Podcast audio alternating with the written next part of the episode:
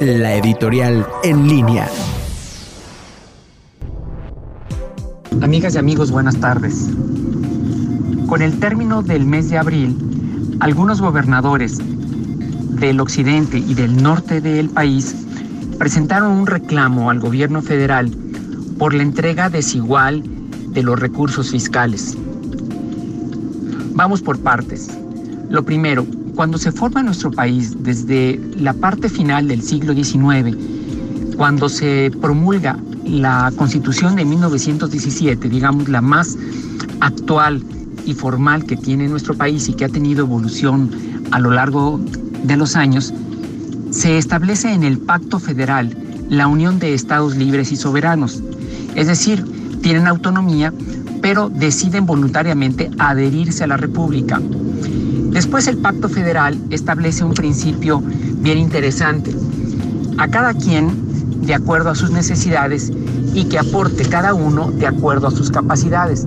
Si esto lo llevamos a nuestra familia, a la colonia, al trabajo y también a la relación entre estados libres y soberanos, quiere decir que aquellos que son más pobres, que tienen menos posibilidades, deben recibir más.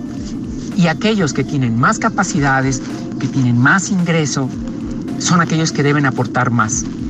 Puesto esto así clarito, en México los estados del norte y el occidente, incluido el Bajío, somos los que más aportamos a la federación. Y aquellos que menos posibilidades tienen, los más pobres, que son los del sur, son aquellos que en realidad reciben subsidios por parte de los demás. Por eso es que estados como Nuevo León, Tamaulipas, Chihuahua y desde luego los estados del llamado Corredor del Bajío, donde está Guanajuato, Querétaro, Aguascalientes, Jalisco y San Luis Potosí, que aportamos considerablemente más de lo que recibimos de regreso.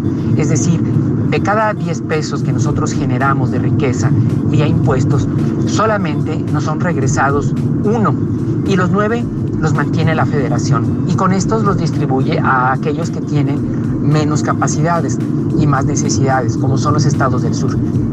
Esto plantea enormes desafíos. Es como si en nuestra casa nuestros papás decidieran que aquellos que ganen más, los hijos que más ganaran, subsidiaran a los hijos que menos ganan. Algunos lo harían con generosidad, pero de pronto algunos se quejaría y diría que esto no es justo. Bueno, precisamente en eso nos encontramos en México.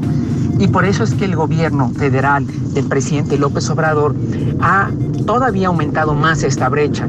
Y entonces los estados del occidente y del norte de México subsidiamos a los estados del sur. Esto es interesante porque con el paso de los años va a plantear enormes dilemas, tensiones, no digo guerras, pero sí enormes tensiones entre los estados de nuestro querido país.